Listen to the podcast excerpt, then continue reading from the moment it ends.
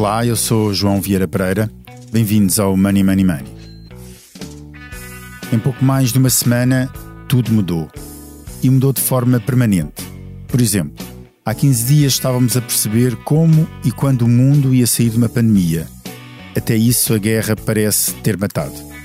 Qualquer que seja o desfecho deste conflito nascido e criado na cabeça de Vladimir Putin, o novo inimigo número um do Ocidente, os próximos anos, as próximas décadas, serão com certeza mais perigosas. Não só pelo regresso da guerra à Europa, mas pela imparável corrida ao armamento. Segurança, arrisco a dizer, é já a palavra de 2022. As prioridades bélicas rapidamente ultrapassaram as sociais e em vários setores voltámos a ter preocupações que pareciam esquecidas. Por exemplo, como e se deixar, deixarmos um dia de ter acesso a gás e petróleo. Este é o ponto de partida para a conversa para a qual convidei Miguel Prado, jornalista do Expresso. Olá, Miguel. Olá. E António Comprido, secretário-geral da APetro. Olá, António. Olá, bom dia. A APetro é a associação que reúne as empresas petrolíferas a operar no mercado nacional. Junto vamos tentar perceber como esta guerra vai mudar a forma uh, e vai mudar a geopolítica em matéria energética e como as novas preocupações e forças que se movem se vão repercutir no nosso bolso. Money Money Money tem o patrocínio do BPI. Negocie em tempo real e envie ordens de bolsa mais rápidas com a nova app de corretagem BPI Broker, com cotações em streaming puro e um pressário mais competitivo. BPI Broker, a sua nova sala de mercados. Banco BPI SA, Grupo CaixaBank. Intermediário financeiro registado junto da CMVM sob o número 300. Miguel, começo por ti. Portugal, em matéria energética, é bastante passivo, ou seja, andamos na onda do que se passa no mundo. Como é que vês os impactos imediatos deste conflito na Ucrânia? Olá, eh, de facto, eh, somos eh, bastante dependentes energeticamente do, do exterior, embora nos últimos anos tenha, havido alguma diminuição, mas o facto é que tudo o que se passa lá fora tem um impacto direto, quer no preço que pagamos pelos combustíveis na, nas bombas de gasolina, quer no, no custo do, do, gás natural, do gás de botija e da eletricidade. E, portanto, somos, nesse aspecto, maioritariamente tomadores de preço. E os, os dados do, dos últimos dias, das últimas horas, são, são preocupantes. O, o, o Brent uh, voltou a passar os 100 euros, chegou aos 111 o, dólares por, por barril. O gás natural aproximou-se perigosamente dos 200 euros por megawatt-hora, é um recorde histórico. E a eletricidade, esta quinta-feira, custará 341 euros por megawatt-hora na Península Ibérica, que é o terceiro dia mais caro de sempre do mercado ibérico. Portanto, os números não são animadores. Miguel, isso quer dizer que rapidamente estes efeitos vão chegar ao bolso do consumidor? Sim, desde logo, uh, em princípio, nos combustíveis rodoviários, na gasolina e no gasóleo, já, já, acho que já todos estamos a sentir e provavelmente na próxima semana sentiremos ainda mais. Na eletricidade, de forma mais desfasada, no gás natural e no gás de botija, e eventualmente com, com uma atualização a, a curto prazo. Isto depois dos, dos preços já terem subido vertiginosamente desde 2021, quer dizer, pelo menos os preços do. ou 2020, neste caso, nomeadamente o preço do gás, não é? Sim, nós tivemos também, é, é, bom dizer que em 2020 tivemos um ano de preços relativamente baixos, quer nos produtos petrolíferos, quer na eletricidade. Um, e, e, em 2021 houve uma correção, houve maior procura, e, e, os preços eh, foram se ajustando e de facto na bomba. Miguel, mas, mas uma correção de 400% no gás não é só uma correção. De, depende da, da, da, forma como, como olhas para a fatura do hum. gás, porque pode, há uma parte fixa e há uma parte hum. que está indexada ao, ao mercado grossista e haverá indústrias que sentem uh, atualizações de, de três dígitos de facto na, na componente de energia, mas depois tem também a componente fixa, é, é preciso ponderar isso, uh, mas não esquecer, e é verdade, que muitas indústrias estão a ter agravamentos muito substanciais da fatura. Nós, no, quando estávamos aqui a caminho do estúdio para gravar um, este, este programa, estávamos a falar exatamente do preço da, da eletricidade, que tu referiste aqui dos contratos chegarem a 341 megawatts, um, 341 euros por megawatt, uh, e eu lembrava, Miguel, que a contestação que houve uh, por causa dos contratos das eólicas, que haviam contratos uh, que, que eram considerados escandalosos porque se pagava cento e poucos, ou 110 ou 120 megawatts, euros, megawatt, euros por megawatt. euros por megawatt hora, que é uma coisa que hoje em dia, quer dizer, é três vezes menos do, do, do valor da, da eletricidade. Hoje somos beneficiados por termos feito esses contratos em, no início do ano 2000? Uh, sim, uh, sim. Uh, na verdade, estes contratos, os, os, contratos de preço garantido que são pagos às eólicas, às centrais de biomassa, um, às centrais solares, são contratos que nos estão a beneficiar enquanto consumidores de eletricidade, porque funcionam como uma espécie de seguro, não é? É uma produção com preço fixo a longo prazo que nos deixa mais, mais salvaguardados do que se toda a nossa eletricidade fosse comprada no mercado diário com preços superiores a 300 euros por megawatt-hora. Miguel, deixa-me introduzir agora António Comprido, que já apresentei aqui, secretário-geral da, da APetro, uh, e a qual agradeço ter aceitado o nosso, o nosso convite. Uh, António, uh, vamos do particular para o geral. Até onde pode ir o aumento do preço dos combustíveis? Bem, já é uma pergunta para a qual eu não tenho resposta. Uh, nós estamos a viver uma situação que é uma situação muito longe da normalidade. Nós estamos a viver uma situação de crise, de guerra declarada no solo europeu e de, enfim, ameaças de poder o conflito ser escalado, uh, o que tornaria esta situação ainda pior. Portanto, num contexto de guerra, uh, sem que haja qualquer previsibilidade de como as coisas, quando e como acabarão, é extremamente difícil estar a fazer uh, previsões sobre uh, até onde irá a escalada. Eu próprio fiquei hoje surpreendido com o que se passou no dia de ontem e no dia de hoje, de facto, com o valor máximo que se atingiu ao longo do dia 2 de 112 dólares eh, por barril. Um, neste momento estou a olhar aqui para um quadro que acompanha ao minuto e estamos com à volta dos 110 dólares por barril, portanto isto são valores eh, extremamente elevados, principalmente quando mesmo comparamos com os 140 e tal dólares de há uns anos atrás, temos que ter em conta que o euro está mais uh, fraco nesta altura em relação ao dólar do que estava nessa altura, portanto em euros este efeito é muito mais uh, significativo. Eu francamente não consigo responder de uma maneira objetiva à pergunta, porque tudo vai uh, depender e muito do desenvolvimento para já do conflito armado e depois de todas as consequências que ainda não estão totalmente inventariadas eh, do bloqueio e do isolamento económico da Rússia, que é um parceiro importante como produtor e exportador de petróleo e de gás natural e, e consequentemente que o isolamento da Rússia e de que maneira esses setores específicos serão afetados vai em muito pesar nas faturas que vamos pagar em relação à energia. E o mundo demorará algum tempo a encontrar novos equilíbrios que compensem a eventual exclusão da Rússia do mercado internacional.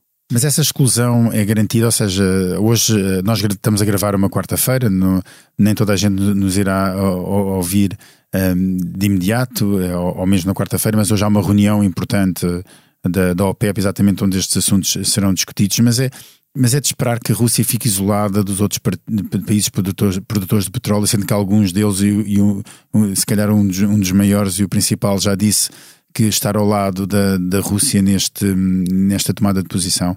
Está-se a referir à? Arábia Saudita, por exemplo. Certo. Bem, hum, eu não, eu não sou geopolítico, portanto eu não sei avaliar de que maneira é que a esse nível as coisas se irão passar. Uh, e por isso não consigo fazer, uh, conjecturar o que, o que é que se vai passar. Se uh, for possível, enfim, manter os fluxos de exportação, porque há aqui dois aspectos que é preciso considerar. Por um lado, eh, o efeito que todas as sanções estão a, ser, estão a ter sobre a economia da Rússia.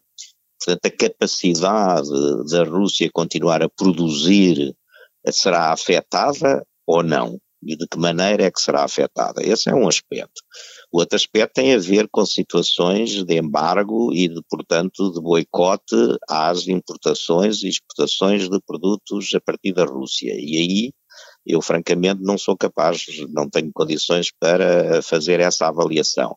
Portanto, temos dois aspectos a considerar. Vai ser afetada ou não a capacidade de produção da Rússia, face ao estrangulamento económico que está a ser sujeita pelas sanções, e segundo, as exportações russas de petróleo e de gás vão ou não vão ser afetadas. Portanto, estas duas dimensões têm que ser eh, avaliadas para perceber quais são as reais consequências que isto possa ter. Ah, mas... António, eu, eu, percebo essa tomada de posição e estou totalmente de, de acordo, mas deixe-me só recordar, um, só voltar um bocadinho ao passado, mesmo uh, e ao presente, ao passado e presente, não há qualquer tipo de notícias sobre que tinha havido uma interrupção do fornecimento de gás da Rússia à Europa, através dos gás, do, do gasoduto que o único que existe, ou seja, o gás continua a fluir da, apesar do conflito da Rússia para a Europa, uh, e se o gás vem para um lado, para o outro vai dinheiro, vão divisas. Apesar de, dos bloqueios que, existi, que, que existem, ou que existiram ao, ao, não, e que ainda existem ao Banco Central russo. Portanto, esse fornecimento para já parece garantido. A minha, uh, e, e, aliás, mesmo durante o grande conflito que, que não é armado, mas é um conflito permanente entre a Venezuela e os Estados Unidos, a Venezuela continua a vender uh, petróleo aos Estados Unidos e os Estados Unidos continuam a pagar à Venezuela por esse petróleo, por exemplo. Ou seja, muitas vezes durante a guerra há estas coisas que parecem um bocadinho um, um, um, bocadinho, para, para quem não está tão habituado, uh, parece um bocadinho esdrúxulas, dizendo assim, porque estes contratos uh, são contratos internacionais que continuam a ser cumpridos apesar do, dos conflitos que existem. Mas a minha questão era, era esta, e eu sei que o António já disse que não é geopolítico, mas a verdade é que nós, de repente, uh, pode haver aqui uma, uma alteração drástica da Europa para olhar para outras geografias como garante da, da, da, segurança de abastecimento, que era algo que antes não, se calhar não era pensado, ou seja, a segurança de abastecimento do, do, do gás de russo era dada como garantia, garantida, e agora pode não ser, e portanto isso pode levar a Europa, por exemplo, a olhar para outras geografias e mudar aqui um bocadinho o posicionamento em termos de, de estratégia de, de energética? Sim, estou uh, de acordo consigo que é possível mesmo em tempos de, de, corte de relações diplomáticas ou, ou, ou, mesmo de guerra latente, continuar a haver trocas comerciais entre os países ou os blocos em, em conflito. E vamos acreditar que isso, que isso possa acontecer. Mas não, não se deve subestimar o impacto que as sanções económicas poderão ter na capacidade da economia russa de continuar a comportar-se e, a exportar uh, um, aos níveis que está. Mas, como disse, não sou capaz de avaliar isso. Agora, uma coisa é certa, penso que a Europa, definitivamente, estamos a falar aqui agora na União Europeia, um, está uh, a olhar, mas isso não se muda de um dia para o outro, a diversificar as suas fontes de energia. Estou-me a lembrar da Alemanha que anunciou agora que já vai antecipar para 2035, creio que foi o, o ano de produzir toda a sua eletricidade a partir de fontes renováveis. A esse, repare, estamos a falar de 2035, são, é daqui a 13 anos.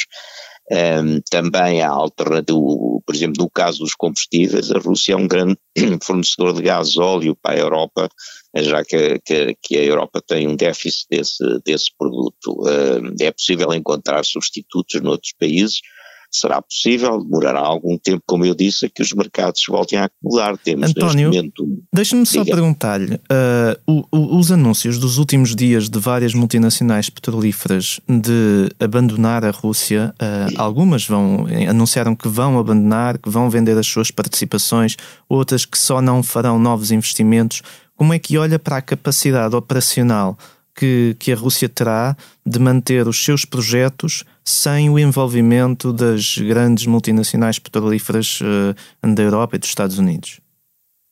Bem, terá, terá impacto, sem dúvida. Enfim, eu lembro-me, assisti uh, nos meus tempos de trabalhar para uma grande petrolífera internacional, de que quando uh, essa empresa entrou na Rússia, os níveis e a qualidade da produção e mesmo a quantidade aumentou exponencialmente apenas com a introdução de novos processos de gestão para além de melhoria da, da tecnologia. E, portanto, se se perder agora essa competência, algo que já terá sido absorvido de alguma maneira pelas empresas russas, não podemos também esquecer-nos uh, da China. Portanto, a China poderá vir, poderá, como mais uma vez não sou geopolítico, vir a ocupar, ou as empresas chinesas de petróleo poderão vir a ocupar o espaço está a ser deixado livre pelas empresas ocidentais, e eu digo de uma maneira ou de outra, poderá haver alguma, algum impacto, mas esse impacto será compensado eventualmente por uh, outros parceiros que uh, as empresas russas possam encontrar,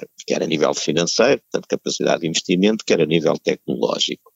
Uh, tudo isso vai de facto depender do, do, novo, do novo equilíbrio geopolítico que se manifestar. A Rússia era claramente um, uma um, economia, e no caso do petróleo muito clara, onde tinha ligações fortíssimas com as empresas ocidentais. Portanto, quase todas as grandes empresas, a Exxon, Mobil, a Shell, a BP, a Total, tinham investimentos, para falar só em algumas, eh, investimentos eh, ou, e participações mesmo no capital de empresas russas, com o, enfim, o know-how que isso traz, para além, obviamente, do músculo financeiro. Isso vai ser afetado, aparentemente vai ser afetado, muitas das empresas já anunciaram uh, desistirem completamente do, do seu envolvimento com as empresas russas, portanto, como disse, tudo uh, vai depender de se forem ou não forem arranjados uh, substitutos para essas, para essas empresas.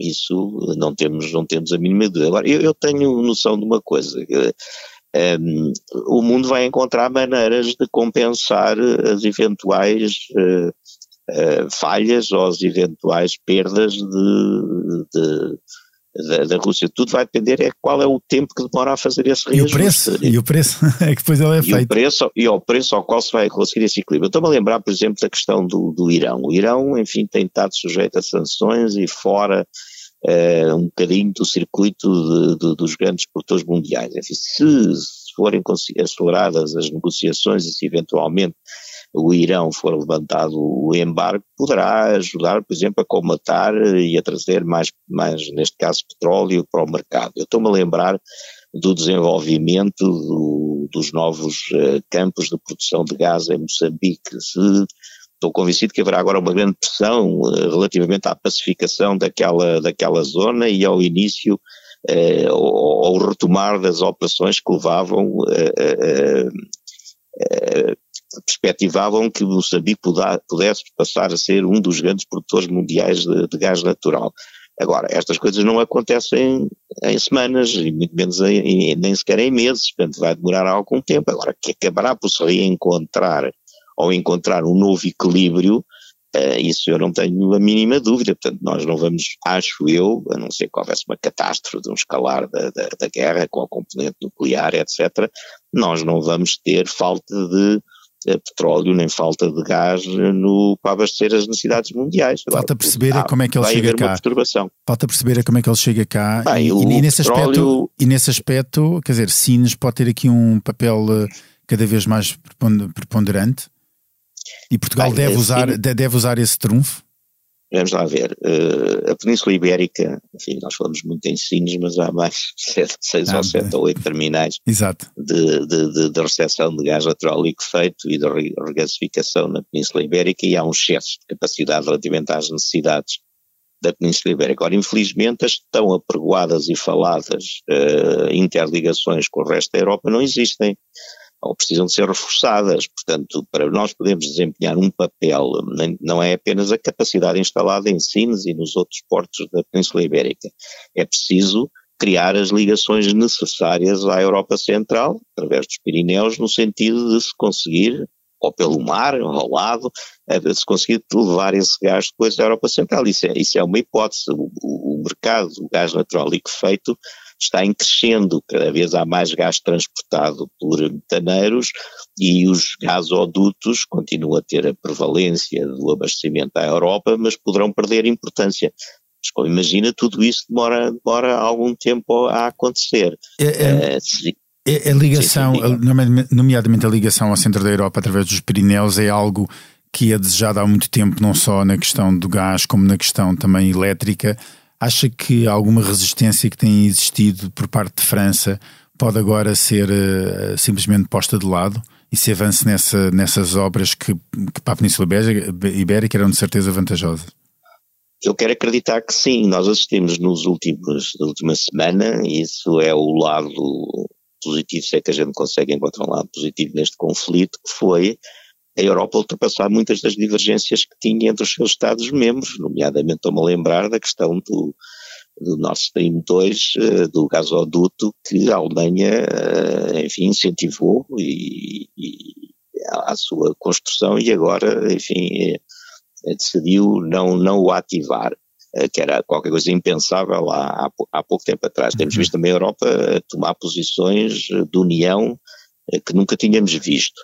Uh, a minha única dúvida, deixa-me ser aqui um bocadinho cético, é se isto é para durar uh, ou se é apenas conjuntural face à situação de ameaça e de guerra que estamos a viver na Ucrânia. Portanto, mais uma vez, eu não sou capaz de antecipar se as divergências que existem entre os Estados europeus e a oposição de França a essas interligações é uma delas, se desapareceram definitivamente, e seria bom que sim, ou se vão voltar se, se eventualmente a situação se pacificar dentro de pouco tempo. Portanto, tudo isto vai depender se as mudanças a que assistimos nas últimas semanas são efetivamente mudanças estruturais, e estou a falar apenas na atitude uh, dos dirigentes políticos europeus e da construção de uma Europa uh, realmente unida e forte, ou se é apenas uma reação, chamemos-lhe epidérmica, a um conflito armado que a todos como cidadãos, eh, enfim, assusta e de alguma maneira repugna. Pois eu, não tenho também nenhuma bola de cristal, mas, eh,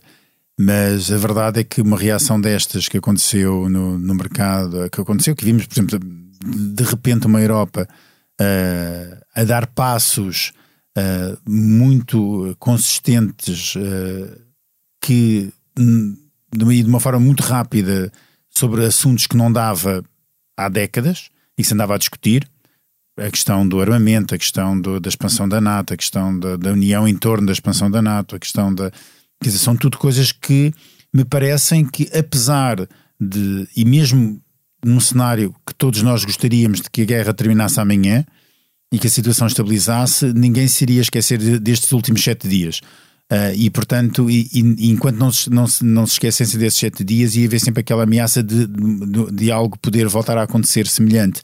E portanto, nisso seria sempre possível ou necessário encontrar soluções, um, soluções uh, para que uh, pelo menos a segurança do abastecimento não fosse posta em causa. Não foi agora, mas que não possa vir a ser posta em causa por um, por um conflito um, do género. E eu penso Sim, que isto poderá influenciar, o, continuar a influenciar o mercado e as decisões estratégicas. Estou de acordo consigo, nada vai voltar a ser como antes. Portanto, seria, enfim, falta completa de consciência. Se, se fosse ignorado que esta ameaça é uma ameaça que não desaparece um dia para o outro e que se mantém independentemente, como disse, do desfecho que possa o conflito vir a, a ter. Portanto, sem dúvida nenhuma. Faz-me lembrar um bocadinho o que se passou com a pandemia. Na pandemia deram-se passos também significativos, quer na criação da vacina, quer noutros aspectos, na vacinação em massa, que se calhar eram impensáveis antes da, da, da pandemia. Em situações de gravidade extrema, o homem acaba por encontrar eh, capacidade para inventar soluções também uh, uh, diferentes. E isso, não tenho dúvida nenhuma, que estes episódios vão uh, modificar e se calhar acelerar o caminho para uh, a consciência de que os países europeus, cada um per si, é muito mais fraco do que se houver uma, uma, uma união e uma, e uma concertação, se calhar a própria questão da defesa uh, comum da União Europeia. pode, é pode, pode acelerar.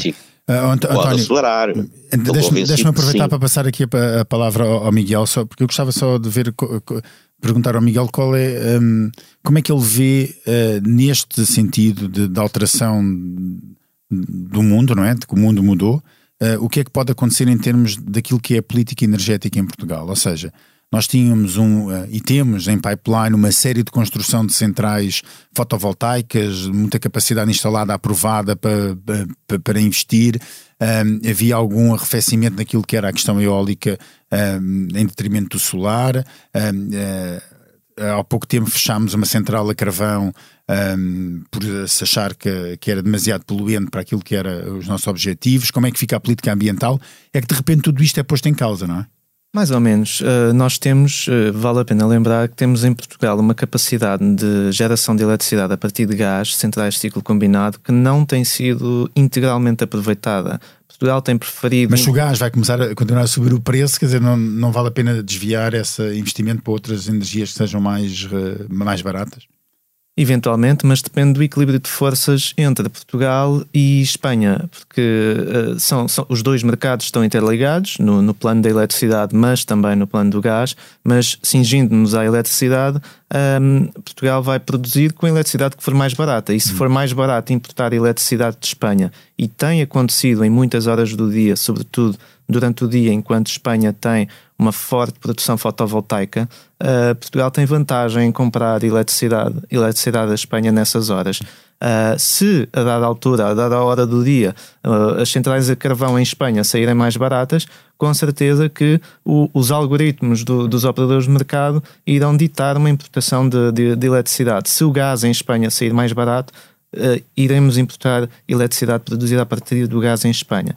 Portanto, isso vai acontecer. Agora, em termos de política energética, eu não creio que, que, se vá alterar a política. Pelo menos temos um governo para os próximos quatro anos e a posição do, deste governo é, é, muito clara em termos de transição energética, de acelerar uh, o, a produção de, de, base renovável e, portanto, eu não creio que haja, que haja uma reversão uh, dessa, mas dessa eu, política. Eu não diria reversão, mas diria um, um acelerar dessa, de, dessa política. Não, claro, claro. Por exemplo, tem, tem... se calhar há empresas que têm aprovados parques fotovoltaicos que vão a investir, mas estão a aguardar mais um pouco e de repente pode haver aqui uma pressão para que, bem, vamos já para o terreno começar a construir porque rapidamente porque de repente uh, temos uma, uma situação em que o preço do, dos combustíveis fósseis, uh, fósseis é tão alto, tão alto que vale a pena rapidamente começar a apostar sim, sim, sim, mas tem de se encontrar também o tal equilíbrio porque uma empresa pode garantir uma parte da sua eletricidade com energia solar, mas se for uma empresa que labora a três turnos, uhum. uh, depois ainda, ainda não há sol durante a noite. Ainda não, não há sol durante a noite e, e, portanto, tem de ser pensadas várias soluções, incluindo para a indústria. A nossa indústria tem fortes consumos de gás natural nas cerâmicas, na, na, na várias outras indústrias e vai precisar de descarbonizar esses consumos e de encontrar alternativas. Aí ganha, pode ganhar espaço o hidrogênio verde. Um, agora é uma questão de acelerar esses investimentos e, e, e dinamizá-los. Veremos nos próximos tempos como é que isso corre. Muito bem, estamos a chegar ao fim do nosso, do nosso tempo. Agradeço ao Miguel Prado e ao António Comprido terem estado aqui no, neste Money Money Money. Foi o centésimo décimo episódio do Money Money Money. A edição esteve a cargo de João Luís Amorim. Não se esqueçam, enviem-nos as suas questões e sugestões de temas para o e-mail economia.express.empresa.pt. Até lá, estou muito bem conta da sua carteira.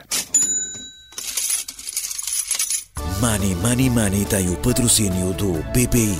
Negocie em tempo real e envie ordens de bolsa mais rápidas com a nova app de corretagem BPI Broker, com cotações em streaming puro e um pressário mais competitivo. BPI Broker, a sua nova sala de mercados. Banco BPI SA, Grupo CaixaBank.